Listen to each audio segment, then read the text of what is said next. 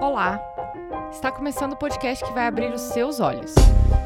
Eu sou a Aline Hack, a pesquisadora do direito que adora problematizar.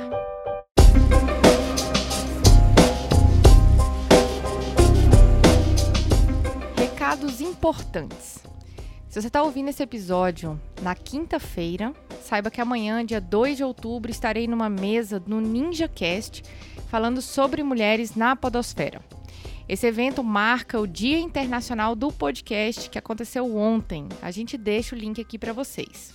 E falando em Dia do Podcast, fiquem atentas. Dia 21 de outubro vai rolar no YouTube uma live incrível de mulheres podcasters em comemoração ao Dia Nacional do Podcast, organizada por Ida Croft, Priscila Armani, Karin Vou e euzinha. A gente vai avisar nas redes e no canal Mulheres Podcasters, no Twitter e no Instagram, assim que os últimos detalhes forem acertados. A gente deixa o link aqui para vocês irem seguindo e acompanhando. Sigam também as hashtags Mulheres Podcasters, LGBT Podcasters, Podosfera Negra, Podcasters PCDs e podcasters periféricos e conheçam as vozes que precisam ser elevadas nesta mídia tão amada que é o podcast. Por último e não menos importante, a gente não esquece quem dá a mão e põe a mão no bolso por nós. Queridos padrinhos e madrinhas, obrigada por tornar esse projeto possível. E se você ainda não apoia o Olhares e quer nos ajudar, é só entrar lá no padrim.com.br barra Olhares e escolher uma cota. A partir de R$ reais, você já ajuda muito a gente e recebe quinzenalmente uma newsletter feminista feita pela nossa colaboradora, a jornalista Nayara Machado. Agora, se você não tem como ajudar a gente financeiramente, você pode ajudar a gente mesmo assim, indicando o nosso conteúdo para aquela pessoa que você sabe que vai gostar do que estamos falando. Você pode indicar a gente também nas redes. Estamos em todas como Olhares Podcast, no Twitter, Facebook, Instagram, LinkedIn. Fora isso, também lá no site olharespodcast.com.br você encontra, além dos nossos episódios, um conteúdo maravilhoso e diverso, escrito por uma equipe voluntária incrível. Então vamos para o episódio?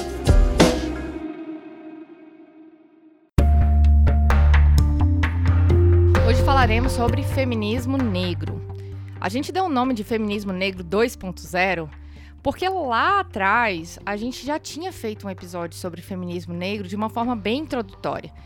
Depois de dois anos de estrada, achamos importante dar uma atualizada nesse tema com outros recortes que nós aprendemos durante nossa jornada termos como interseccionalidade, oxumismo, perspectivas críticas brasileiras, decolonialidade, resgate histórico e valorização de mulheres trabalhadoras estão nesse episódio. E nada melhor que uma grande amiga que pegou na minha mão nessa caminhada do Olhares e me ensinou muito sobre alteridade, respeito e inclusão nessa jornada para estar nesse episódio. Então comigo hoje está Marjorie Chaves, sou ativista feminista negra, pesquisadora e também coordenadora do Observatório de Saúde da População Negra, vinculada ao Nesp e UNB. E juntas começamos mais um Olhares Podcast. Marjorie, que prazer estar com você aqui nesse episódio do Olhares. É, para quem não sabe, esse episódio demorou exatamente um ano e meio para ser gravado. porque a gente a gente discute tanto essa pauta, a gente já marcou também de, de gravar outros assuntos. E parece que nunca dava certo, né, Marjorie? Pois é, tivemos que esperar uma epidemia acontecer, uma pandemia acontecer, para a gente poder conseguir um momento de encaixar esse debate nesse tema. E para quem não sabe, quem ainda não viu lá no título, hoje nós vamos falar sobre feminismo negro. E nada melhor do que a Marjorie para estar tá discutindo sobre isso, porque foi uma das pessoas que me ensinou muito sobre feminismo negro. É uma pessoa que tem me ajudado muito nesse processo de militância. Já coloco aqui o meu agradecimento, Marjorie. E nós já falamos sobre feminismo negro no Olhares em 2017. E hoje a gente vai fazer uma proposta de um episódio de feminismo negro 2.0, por isso que a gente colocou esse nome, porque a gente já fez um episódio sobre. Mas dentro desse período de 2017 para 2020, a Aline, feminista, já mudou muito.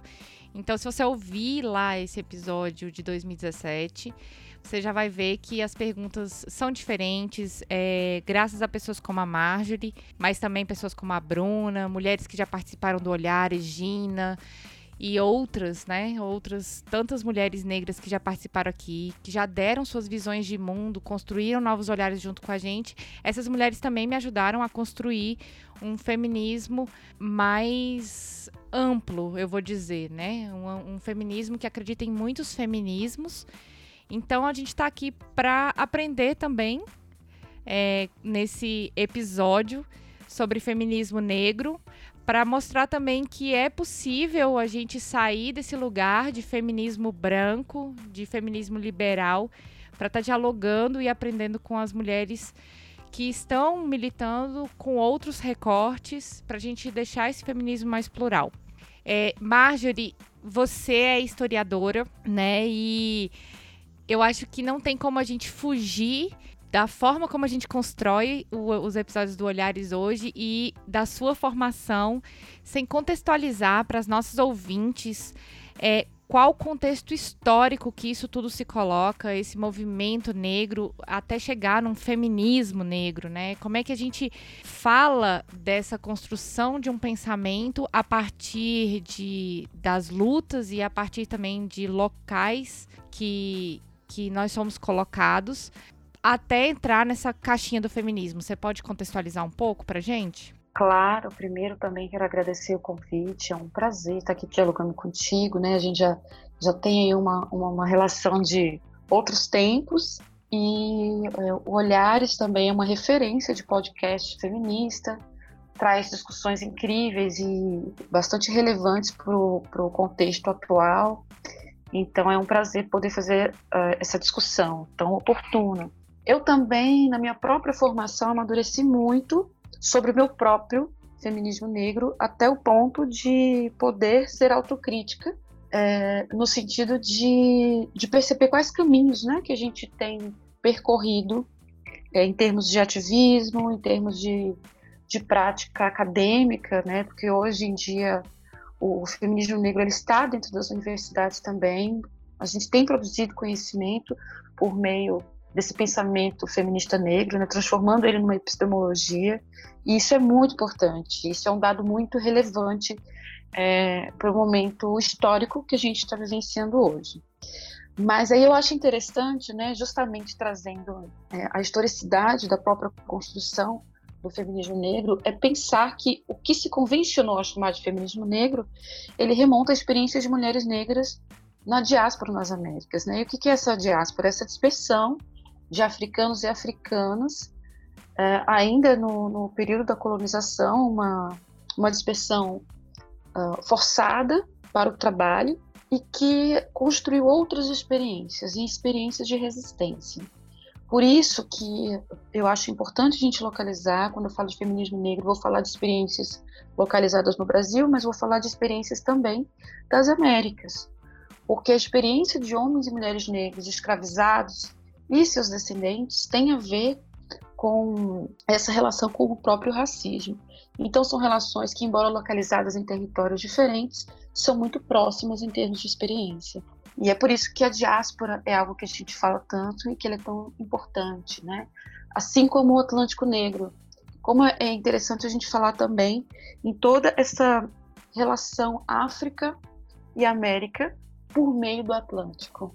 Como que isso faz parte da nossa própria Constituição quando a gente fala de corpo-território. Pessoas que não têm território, que foram desterritorializadas, que foram afastadas de uma cultura ancestral, mas que as mantém no seu próprio corpo. Seu corpo é o seu território. E isso para mim tem sido cada vez mais relevante para a gente pensar essa experiência histórica. Então é isso. O que a gente chama hoje de feminismo negro, na verdade, é muito moderno, é muito recente, ele toma como uma das principais referências o famoso discurso da Sojourner Truth, proferido no Women's Rights Convention em Ohio, nos Estados Unidos, em 1851, né, como o momento em que ela questiona, né, ela está nessa convenção de mulheres, e Sojourner fala assim, e eu não sou uma mulher? Depois de fazer todo um discurso desconstruindo a ideia de fragilidade, como que ela é associada às mulheres, mas às mulheres brancas. Então, mulheres negras não são mulheres, é interessante também ver esse ponto de partida, né? O discurso dela está disponível, é, enfim, qualquer plataforma de pesquisa. Mas eu acredito que os nossos referenciais eles são bastante anteriores a isso. Eles estão localizados em Áfricas. Isso significa que as ações políticas de mulheres negras, mulheres negras organizadas, são anteriores à própria ideia de feminismo. Né, o que também nos proporciona um lugar crítico para pensar se a palavra feminismo mesmo acrescido do negro, ele nos representa, considerando que o termo ele parte da experiência de mulheres brancas anglófonas. Eu me lembro de ver um, uma fala, eu assisti a uma, uma apresentação da pesquisadora e, e, e, pensadora nigeriana Yoronke Oevumi, e ela fala justamente disso, né? Ela diz que nós partimos, mulheres africanas e mulheres negras da diáspora, partimos de outras referências que era de repente interessante construir uma outra proposta com outro nome, mas isso aí é uma construção para o futuro, né? Ela até fez uma proposta. Por que, que a gente não pode construir o Oxunismo? Oxunismo, né, que é uma referência a essa divindade iorubá, que é Oxum, aí ela Yalodê primordial, aquela que fala por todas as mulheres. Então eu achei isso muito, ao mesmo tempo poético e que faz muito sentido para a gente pensar qual o futuro desse pensamento feminista negro, se a gente vai continuar chamando ele de feminismo negro. Mas por enquanto é o que temos e é o que a gente tem construído nos últimos anos e que tem se consolidado de fato como uma praxis e como um pensamento, uma epistemologia. E só para contextualizar, antes da gente fechar esse bloco, como pesquisadora, e aproveitando aqui essa oportunidade da gente falar sobre isso, você poderia explicar em poucas palavras o que, que é epistemologia e o que, que seria essa epistemologia negra? A epistemologia feminista negra, bom, a epistemologia é um conjunto de teorias, né? Então significa que mulheres negras, feministas negras, estão construindo pensamento, construindo uh, seus próprios referenciais teóricos, seus próprios conceitos, suas ferramentas analíticas, considerando que uh, as teorias de explicação e análise do social que a gente tem ainda são muito brancocêntricas, são europeizadas. Então, elas não funcionam para a gente pensar a experiência de homens e mulheres negras na diáspora, assim como elas também não servem, não são suficientes para a gente pensar experiências africanas, por exemplo, de homens e mulheres africanos. Então, eu acho que essa é uma das, das questões mais importantes do, do, do, feminismo negro, essa construção desse conjunto de teorias, e isso serve para a gente explicar, por exemplo, o uso de alguns conceitos que têm se tornado é, bastante comuns e usuais, como a interseccionalidade, que a gente pode falar um pouquinho mais para frente. A interseccionalidade ela faz parte desse processo. Né? Não que ela já não existisse antes, a interseccionalidade não foi invenção é, de uma pensadora. A interseccionalidade ela acaba sendo uh, sistematizada por uma pensadora, que é a Kimberly Crenshaw, mas ela faz parte da própria constituição do que a gente chama feminismo negro. Eu vou falar sobre isso também. Então, epistemologia é isso, esse conjunto de teorias, esse conjunto de, de conceitos e ferramentas teórico-metodológicas que servem para análise do social a partir dessa perspectiva é, da perspectiva de pensadores e pensadoras negras, do pensamento negro contemporâneo e do próprio feminismo negro. Eu, eu perguntei, é, porque a gente começou esse episódio falando sobre esse processo de aprendizagem e esse processo de estar dentro do, da academia, né? Já falei aqui no Olhares que eu atualmente estou fazendo mestrado e eu me lembro de ler muitas vezes a palavra epistemologia e nunca entender o que era. Por isso que eu perguntei para você, porque às vezes, quando a gente tem a oportunidade de estar tá conversando com mulheres que são também pesquisadoras, que têm também um protagonismo acadêmico, essa palavra acaba surgindo e muita gente não sabe o que é, assim como eu não sabia até estar dentro de um contexto acadêmico, né? Então, eu acho que é importante a gente contextualizar, eu acho importante a gente é, colocar a importância desse pensamento, a importância do pensamento crítico e a importância de um movimento estar dentro das academias. E a gente finaliza, assim, o primeiro bloco.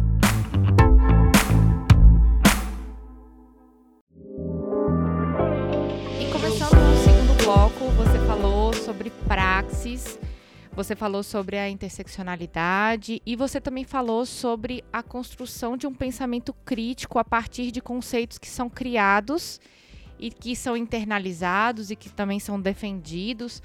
Eu queria que você comentasse, Marjorie, nesse segundo momento, é, o que, que é a praxis, o, como ela se aplica dentro do, desse pensamento do feminismo negro e as críticas que você possui sobre o conceito da interseccionalidade, que é um conceito que está sempre muito presente dentro dos, é, dos diálogos a respeito de outros feminismos que a gente quer praticar, defender, estudar. Pode trazer um pouquinho para gente? Claro. A interseccionalidade se tornou um conceito mais popular e eu acredito pelo motivo dele ser muito, muito fácil de, de, de ser compreendido. Ele é de fácil compreensão, porém difícil de ser aplicado. A interseccionalidade, ela surge enquanto um conceito ainda na década de 90.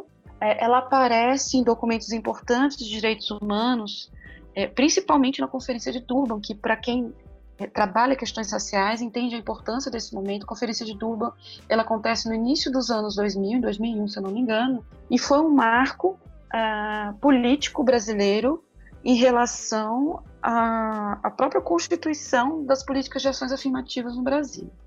Isso porque vão várias delegações brasileiras, tanto de movimentos negros como de movimentos de mulheres negras, para Durban, na, na África do Sul, e fazem toda uma discussão com relação ao racismo, como o racismo ele tem sido nocivo é, no mundo e principalmente no Brasil.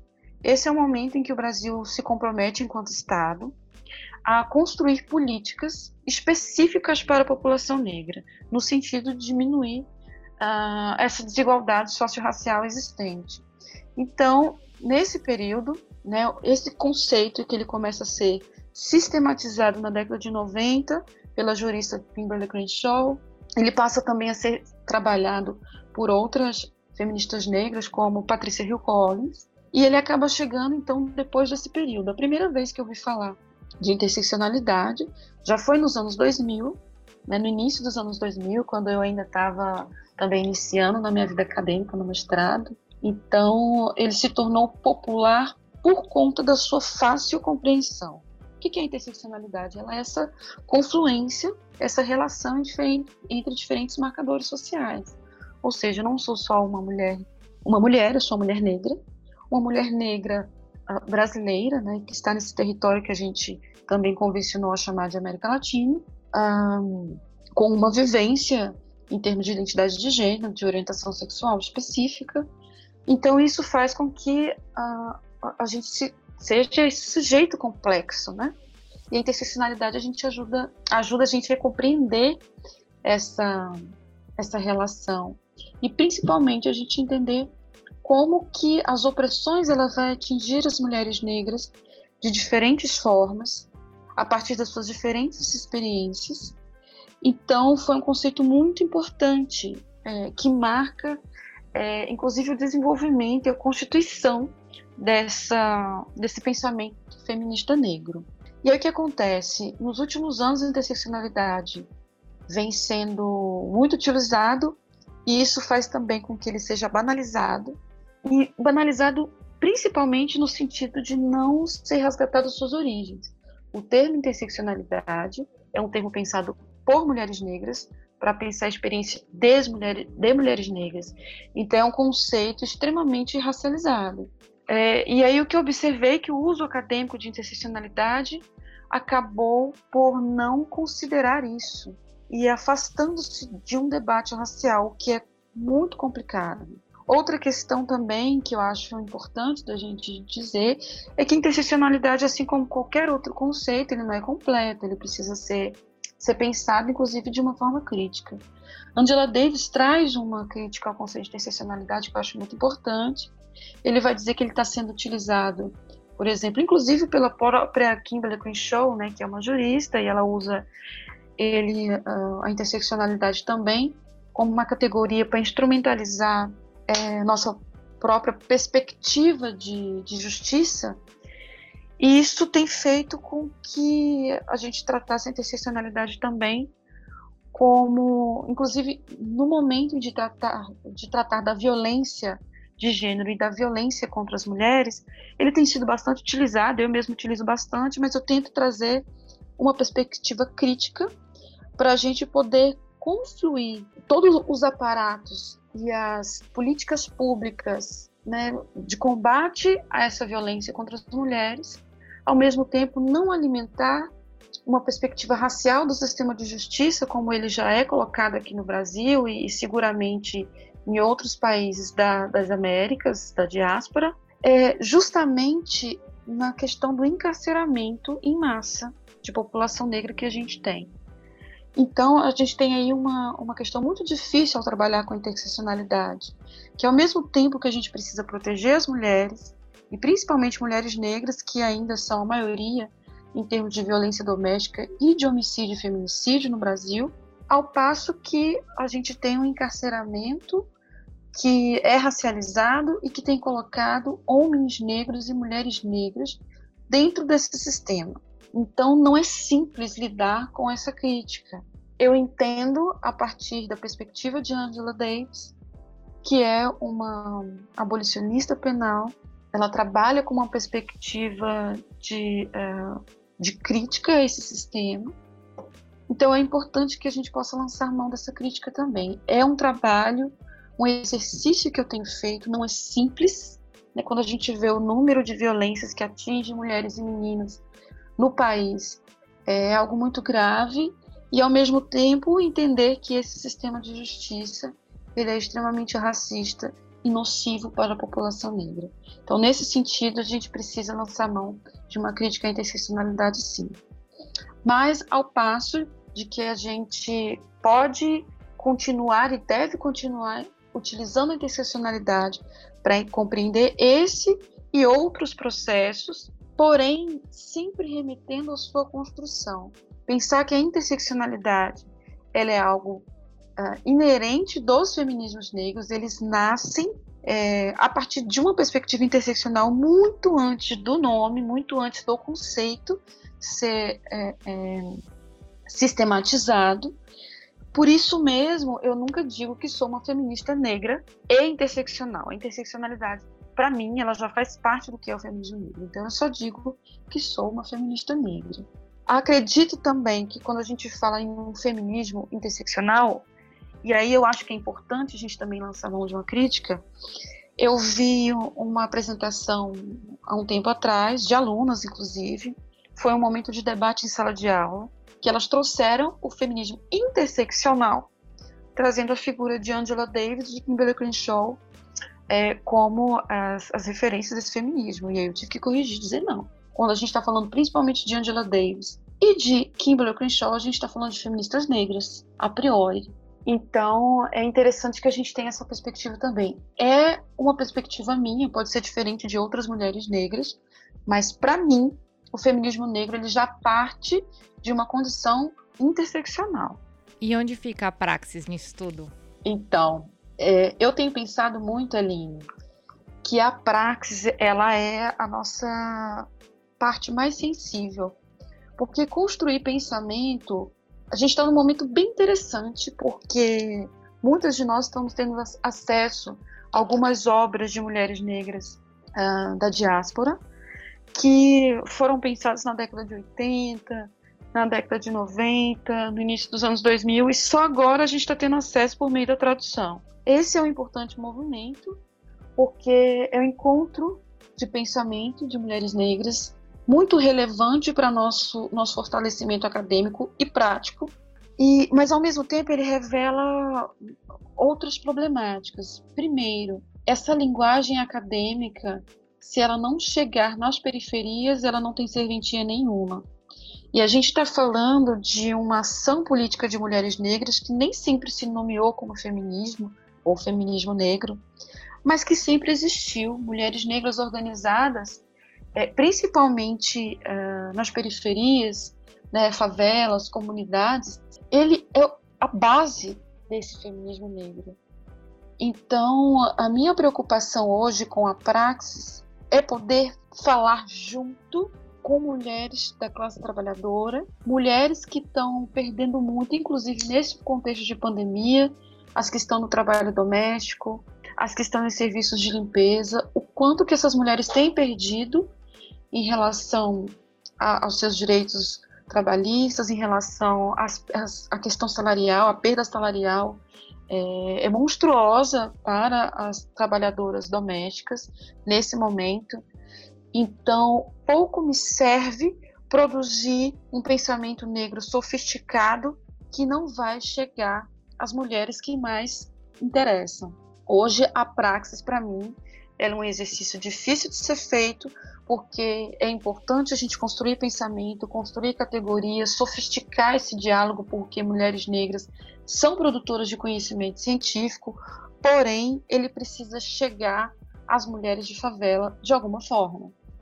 Através de um diálogo, de uma aproximação, através da visibilidade das suas, do seu protagonismo. Né? Eu tenho visto é, o quanto mulheres negras são uh, personagens importantíssimos nesse contexto de pandemia, auxiliando outras mulheres com relação ao auxílio uh, emergencial, contribuindo também para a proteção de outras mulheres, é, ajudando, apoiando, protegendo mulheres que estão em situação de risco de violência doméstica, como mulheres negras organizadas nas suas comunidades, repassam informações com relação à prevenção, à a disseminação do Covid-19.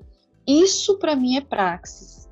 Essa é a praxis que está na nossa forma de organização orgânica, que é muito mais do que qualquer, e me ensina muito mais do que qualquer teoria feminista negra. Nossa, obrigada por essas palavras, Marjorie. É interessante demais essa colocação que você fez, porque para mim, hoje como feminista, essa essa praxis foi o que realmente me ensinou a respeito do feminismo e que foi o que motivou a criação desse podcast, né?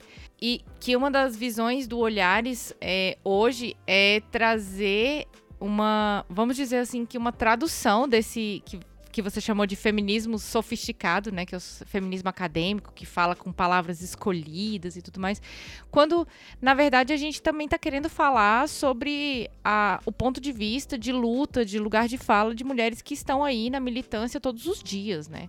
Mulheres que colocam esse feminismo que outras mulheres pesquisam mas que não dá para a gente se desvencilhar desse diálogo também do feminismo acadêmico com o feminismo dos movimentos sociais. Inclusive, isso é uma pauta que é alimentada para a gente construir conhecimento e valorizar conhecimento de base e val valorizar o conhecimento é, geracional, o conhecimento histórico, que muitas vezes é passado pela oralidade e às vezes não se dá o devido valor porque não está num livro, porque não está de uma forma sistematizada e escrita, mas que é um conhecimento de muito valor que faz a gente aprender muito, né? Que é essa praxis. Eu, eu me lembro, você falando, e eu me lembrando de, de quando eu comecei a militar é, como feminista, e na época eu tinha uma visão muito feminista branca e feminista liberal também. E a gente vai falar aqui no Olhares ainda sobre o feminismo liberal é, e a necessidade da gente amadurecer dentro, desse caminho de militância, dependendo, claro, do caminho que a gente vá se enveredar, né? Mas é, que eu me lembro que eu, na condição de advogada, ia dar palestras para mulheres em situação de violência e que não foram poucas as vezes que eu ouvi a crítica da seguinte maneira: essa forma como você está me explicando não é como acontece. Essa forma bonita que você traz aí, que está na lei, que, que pode estar tá numa política pública ou pode estar tá num artigo acadêmico, não é como acontece aqui. Como acontece aqui, é de outro jeito e eu vou te ensinar. Então a importância da gente trazer esse, esse ponto de vista dessas mulheres que estão aí nessa praxis, né? Nessa, nesse contexto acadêmico, mas também nesse contexto da prática, de quem está auxiliando, de quem está ouvindo essas mulheres, de quem está ali participando ativamente dos movimentos políticos, dos movimentos sociais, né?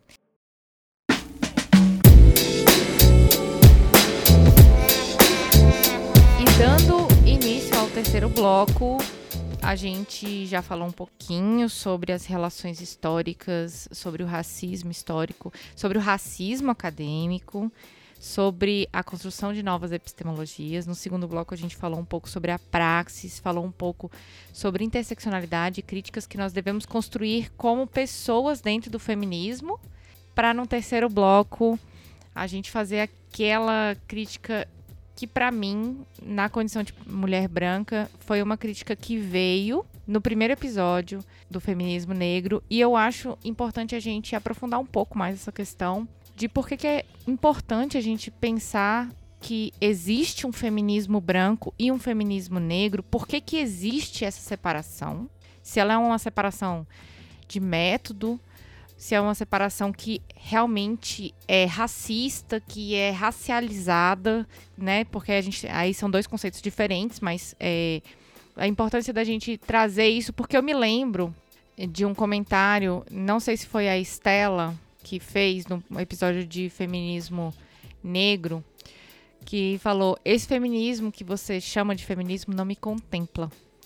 Então eu queria que a gente conversasse um pouco sobre é, essas nuances que silenciam ou que são espaços de luta, mas quem vai explicar melhor isso com certeza vai ser você, Marjorie. Então traz pra gente essa, esse deslocar para contextualizar aí. Aline, uma das questões que tem permeado a minha própria forma de pensar e meus estudos mais recentes é partir do pressuposto que os nossos referenciais são outros significa que a primeira coisa que nos diferencia em termos de é, na relação com esse feminismo hegemônico, né, que a gente chama de feminismo branco, é, são os pontos de partida. Então eu vou começar a falar desse ponto de partida para a gente ver como que se estabelece essa, essa diferenciação e por que, que ela precisa ser dita.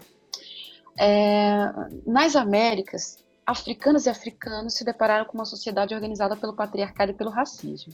Então a gente começa uma história uh, diaspórica que já é diferenciada a partir do seu início, né?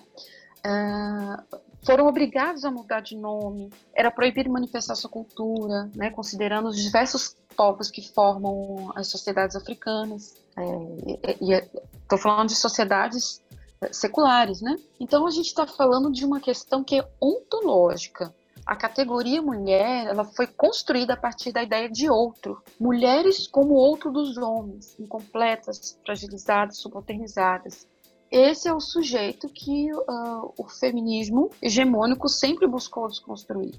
Essa perspectiva, ela não faz parte da construção ontológica de mulheres negras, ao menos não deveria fazer, porque ela uh, ela é construída a partir de um, de um outro lugar que não nos pertence. Quando é, a gente toma, por exemplo, o pensamento da, da Yoronke Evumi, dessa pensadora nigeriana, ela nos fala da construção eurocêntrica dos conceitos feministas, que nada tem a ver com a experiência das sociedades africanas, das quais somos herdeiras na diáspora. Então ela vai falar que a ideia de família nuclear centrada no patriarca e na esposa subordinada, ela não faz parte, ela não faz sentido para a sociedade tradicional iorubá, por exemplo.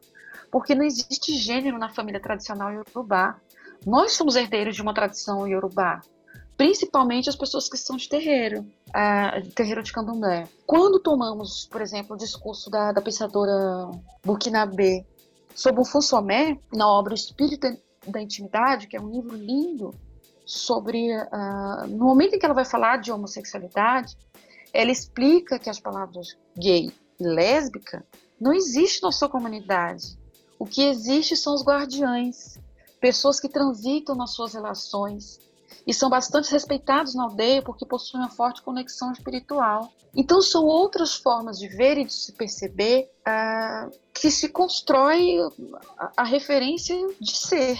Por isso que eu acho que hoje uma das minhas maiores preocupações, a gente, preocupações é a gente retomar essa construção ontológica do ser, do ser mulher negra na diáspora africana nas Américas, mas tomando como referencial essa experiência ancestral, que muitas vezes ela vem manifesta pela cultura, mas ela manifesta também pela espiritualidade. Para mim, a espiritualidade ela foi essencial para repensar esse lugar. Então, quando a gente deixa, por exemplo, de ter o referencial de mulher, esse que foi construído por essa por esse feminismo branco, esse feminismo hegemônico, a gente desloca uh, e busca outras possibilidades de existência que não estão no discurso de fragilidade. Quando a gente pega, por exemplo, a, a filosofia urubá e a gente traz a, a, os orixás para o centro, a gente vai perceber, por exemplo, que os orixás femininos, nenhuma é subalterna.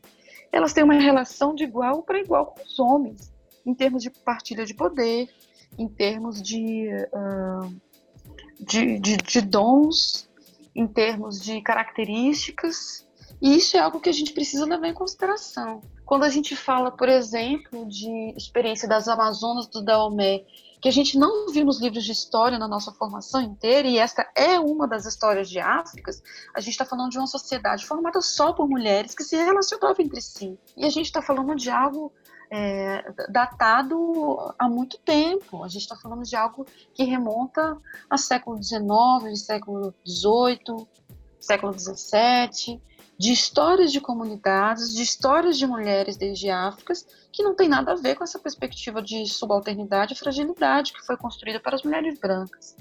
Então, eu acho que essa diferenciação é ontológica, ela já começa no seu início a partir dos nossos referenciais. E, obviamente, que isso vai trazer impactos para as nossas demandas políticas, né? É, quando a gente pensa na experiência de mulheres negras nas Américas, a gente está falando da experiência de trabalho. Então, mulheres negras, elas vieram para trabalhar e elas continuam no âmbito do trabalho. O trabalho é o que nos formou. Isso significa, então, que as reivindicações de participação no trabalho, ah, nesse campo do, do, do público, né? essa a discussão, por exemplo, sobre trabalho de reprodução social, ele precisa ser feito a partir de um contexto racializado como o nosso.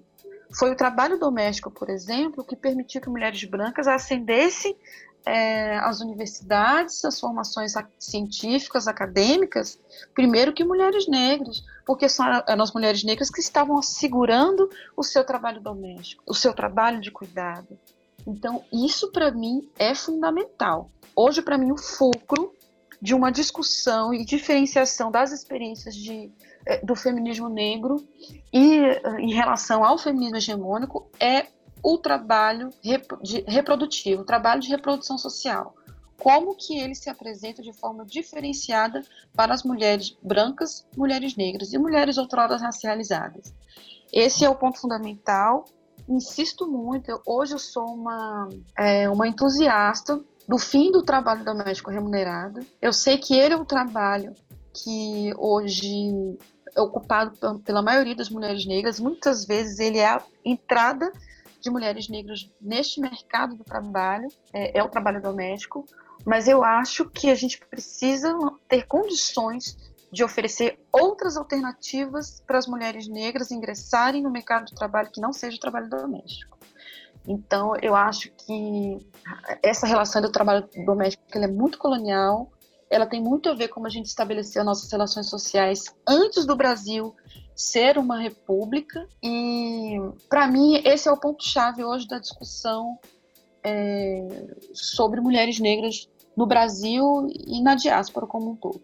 Marjorie, e para a gente fechar esse, esse bloco e também esse episódio, é, a gente falou um pouco de feminismo acadêmico aqui e também falou um pouco sobre essa militância do feminismo de movimentos sociais, mas eu queria um palpite seu, um palpite, né? Você falou sobre a importância da gente da gente falar sobre a, o local da mulher no trabalho, especialmente no trabalho doméstico. A gente até gravou um episódio é, com a Luísa, lá da Fenatrade. Vou até linkar esse episódio aqui, porque ele é muito importante. Ela, ela, ela traz um pouco mais sobre é, a questão do trabalho doméstico e a questão do trabalho doméstico ser racializado. Ela, na condição de, de representante do Sindicato das Trabalhadoras Domésticas hoje, né?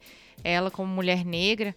É, e agora eu queria um palpite seu, né? Como é que a gente constrói essa mudança? Como é que as mulheres negras estão construindo essa mudança? É a partir dos movimentos sociais, é a partir da política, é a partir da academia? Quais são os espaços que essas mulheres estão construindo e reivindicando esses direitos, esses, é, essas políticas públicas e também esse conhecimento? Aline, sua pergunta, sua questão é muito pertinente, porque eu acho que a mudança, né, para trazer as mulheres negras para uma situação é, menos opressora na qual a gente vivencia hoje, de maneira geral, é justamente ocupar vários espaços. Mulheres negras já faziam isso né, desde de muito tempo nas suas comunidades, já faziam isso é, há muito tempo a partir da, dos terreiros, né, da, da, das religiões de matriz africana. Quando a gente pega alguns referenciais, né, por exemplo, a Irmandade é, da Boa Morte, na, na Bahia, em Cachoeira, né, no, no recôncavo da Bahia. É uma organização de mulheres que remonta ao século XIX e elas já se uniam nessa organização para se auxiliarem, inclusive é, pagarem alforrias dos seus. Significa que a, as mulheres negras elas têm uma preocupação que é com a comunidade. E eu acho que esse também é um grande diferencial do feminismo hegemônico, porque a gente não está tratando os homens negros necessariamente como um inimigo. Eu acho que é preciso que movimentos uh, negros discutam a construção das masculinidades violentas com os homens negros. Mas a gente parte do pressuposto que o racismo é uma experiência comum e que uh, a situação, por exemplo, de encarceramento e de morte por homicídio de jovens e, e de homens negros neste país, ele também faz parte das nossas pautas, das nossas demandas. Porque é meu filho, é meu irmão, é meu pai, é meu avô. Então a gente está falando de gerações de mulheres que em algum momento vão uh, sentir a ausência deste homem negro é, no seu contexto. E isso é muito dolorido. Então, eu acho que ocupar diversos espaços a partir é, das nossas experiências tem sido muito importante. Tem sido muito importante o ingresso de, de jovens negras nas universidades a partir da, das políticas públicas de ação afirmativa. Tem sido fundamental, porque a partir do momento que a gente entra na universidade, com as nossas experiências, a gente pode falar por nós mesmos, assim como a gente pode é, lançar mão de outras uh, teorias críticas, né? Como é o pensamento negro contemporâneo, como é epistemologia feminista negra, para justamente mudar nosso ponto de vista, justamente para a gente tratar é, os nossos conteúdos, as nossas pesquisas, a nossa produção de conhecimento a partir de uma perspectiva contracolonial. Então, tudo isso faz parte desse, dessa mudança, dessa trajetória. Mulheres, trabalhadoras domésticas organizadas, elas fazem uma diferença muito grande nessa discussão sobre o trabalho reprodutivo no Brasil. Então, eu acho que são várias frentes que faz justamente com que é, mulheres negras também não se constituam em um bloco. É, nós também temos a nossa própria diversidade dentro desse grupo, que são as mulheres negras, e isso é muito importante da gente colocar. Isso não fragmenta em nenhum momento os movimentos de mulheres negras ou os próprios movimentos de mulheres. Eu acho que o que traz é justamente um enriquecimento a partir dos pontos de partida, a partir das diferentes experiências. Então, é, as críticas que o feminismo negro traz é, para o feminismo hegemônico, ele só acrescenta para a experiência das mulheres. Até porque quando a gente fala de Brasil e a gente fala de população de mulheres, nós somos maioria, então a gente não está falando de um adendo, a gente não está falando de algo é, adicional que a gente pode deixar para depois, a gente está falando de algo fundamental. O racismo ele é fundante das nossas relações sociais, então ele não pode estar descolado de uma prática feminista. Eu acho que a gente finaliza bem aqui a nossa discussão, deixando uma série de provocações uma série de detalhes que ainda podem ser desenvolvidos em futuros episódios do Olhares. Então também já fica o convite aqui, Marjorie, para você participar é, mais para frente para a gente discutir outros pontos que são pontos fundantes, são pontos determinantes e são pontos né, que vão trazer esses novos olhares que nós gostaríamos de construir. E vamos para o nosso bloco de indicações, o caleidoscópio.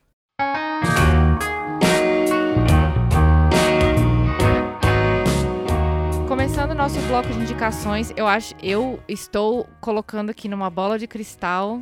As pessoas não sabem, mas eu estou colocando a minha bola de cristal aqui. Eu acho que vai sair muita indicação boa desse episódio. Então, Marjorie, o que que você tem para indicar aí pra gente?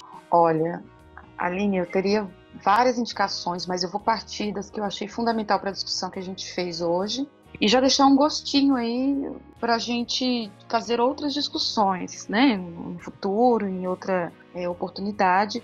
Um deles é o texto Conceitualizando o Gênero, a Fundação Eurocêntrica do Conceitos Feministas e o Desafio das Epistemologias Africanas, da Oyeronke Wevumi, né, falei dela hoje. Esse texto ele está num livro uh, organizado pelo professor Joás e Bernardino Costa, junto com o Maldonado Torres e, e o Ramon Grossfogel, chamado Decolonialidade e Pensamento Afrodiaspórico, da editora Autêntica. O livro inteiro está excelente, mas esse texto da, da Yoronke eu acho fundamental para a gente pensar esses pontos de partida. É, e aí indico assim três autoras que são muito importantes para a gente pensar é, feminismo negro que é a Patrícia Hill Collins, né, numa recente publicação traduzida para o português de Pensamento Feminista Negro. Uh, ele é dos anos 90, de 91, se eu não me engano, a primeira publicação dele em inglês, mas essa publicação é agora de 2019, da Boitempo. Também tem a, a recente tradução do livro Teoria Feminista, da Margem ao Centro, da Bell Hooks, também para mim uma das principais referências dessa crítica ao feminismo hegemônico. Esse livro ele é é, de todos, né, que da, toda a obra dela para mim é um dos mais importantes nesse sentido. E como não poderia deixar de ser, eu não falei muito de Lélia Gonzalez, é, não deu tempo, né, porque a gente quer falar muita coisa. É, mas tem um livro que é organizado por uma editora independente chamada Filhos de, é, de África, chamado Lélia Gonzalez, Primavera para as Rosas Negras, que é uma coletânea de, das suas obras. Então, é, eles fizeram um trabalho excelente de juntar alguns textos e, e, publicações que estavam dispersos e transformaram em um livro. Ele é uma referência fundamental porque Lélia Gonzalez é a nossa referência fundamental de feminismo negro brasileiro, tá bom? É isso. Eu acho que depois de você reverenciar a Lélia Gonzalez, eu acho que também fica, né, a provocação para a gente fazer um episódio só sobre feminismo negro brasileiro, que a gente fala muito pouco das feministas negras, né? Aqui no Olhares a gente já falou bastante de algumas, inclusive a minha indicação eu vou começar por uma, que é o livro que eu li é, no ano passado, que se chama Racismo, Sexismo e Desigualdade no Brasil, da Sueli Carneiro. É um selo Negro Edições. É um livro muito importante. Assim como o Primavera para Rosas Negras da Lélia, esse aqui também é uma coletânea, uma coletânea de artigos que a Sueli Carneiro escreveu eu acho super importante para a gente conhecer essa perspectiva da mulher negra no Brasil e da pensadora e da militante negra. Tem um termo que ela usa nesse livro que para mim virou um, um, um, termo assim que faz muito parte assim do do que a gente precisa colocar como novos olhares, que ela fala sobre o muro do silêncio. Então é um termo que mudou muito a minha forma de pensar sobre a militância das mulheres negras. Outro livro de uma mulher negra que já. É, eu acho que ela está no, no, top 10 aqui do, das referências no, no Olhares. É um livro da Chimamanda, só que dessa vez eu vou indicar o livro O Perigo de uma História Única, da Companhia das Letras. É um livrinho bem pequeno também, é um, um livro de uma palestra que ela deu sobre como a história cria estereótipos e como a gente precisa trazer novos olhares e novas perspectivas para saber as verdadeiras versões das histórias que nós queremos divulgar e construir. Também aproveitando que você indicou Não Sou Eu a Mulher da Sujner True, que a gente vai deixar o link aqui, eu vou aproveitar também para indicar um texto que também se chama Não Sou Eu a Mulher da Laverne Cox, que é uma mulher negra e trans, para quem não sabe quem é, ela tá no, na série Orange is the New Black, é, que, que mostra né, esse processo dela também. É, é, é interessante que gravaram no, no, na primeira temporada ela e o irmão gêmeo dela, né? Então fala sobre isso, sobre, sobre o processo de transgenerização. E a gente também precisa conversar sobre é, mulheres trans negras, né? A gente não chegou a, a, se debruçar nesse tema, também já fica um, um uma abertura aí para conversar sobre essas questões é, específicas, né, dessa interseccionalidade das mulheres trans negras, né? Lembrando que a gente falou também do episódio de trabalho doméstico, vou deixar linkado aqui. E é isso. Marjorie, obrigada. Eu queria agradecer também aos ouvintes que estão escutando é, esse episódio até aqui. Muito obrigada. A gente está em todas as redes como Olhares Podcast, uma dica preciosa que tem tudo a ver com esse episódio. Além de seguir a hashtag Mulheres Podcasters, que eu tô sempre falando aqui, sigam também a hashtag Podosfera Negra e Podcasters Negros, que vocês vão encontrar pessoas que estão debatendo esses temas com muito mais profundidade, com uma visão de mundo diferente da que a gente está construindo aqui, com outras visões, com outros lugares do Brasil. Então sigam lá. Marjorie, obrigada pela sua participação. Foi um prazer. É, ah, eu acho que eu ficaria aqui a manhã inteira conversando com você, porque é sempre bom aprender com você. Você explica de uma forma muito didática e muito sensível. Eu gosto muito do jeito que você ensina. Acho que também tem essa sua veia de professora. É, obrigada por compartilhar com a gente e por me ensinar tanto e agora ensinar as pessoas que estão ouvindo ao Olhares. Aline, eu que agradeço, agradeço aos ouvintes também, porque uh, obviamente que eu não tenho é, propriedade para falar sobre todo o feminismo negro, né, ou sobre todas as, é, as mulheres negras, mas eu acho que eu faço a minha parte enquanto ativista, né, enquanto alguém que tem compromisso político com essa, com essa pauta. Na verdade, ela me atravessa, faz parte da minha própria experiência, minha forma de ser existir. Então, é, agradeço demais. Eu acho que é uma oportunidade da gente iniciar um diálogo, né? Eu acho que ficou várias lacunas aí para a gente discutir ainda. E, e é isso. Estou muito, me sinto muito feliz em poder compartilhar um pouco dessa, dessa, dessa trajetória, desse histórico de construção do pensamento feminista negro, que é o que me movimenta e me mobiliza. Muito obrigada e um axé. Axé. Olhares Podcast, só de ouvir dá para ver que é diferente.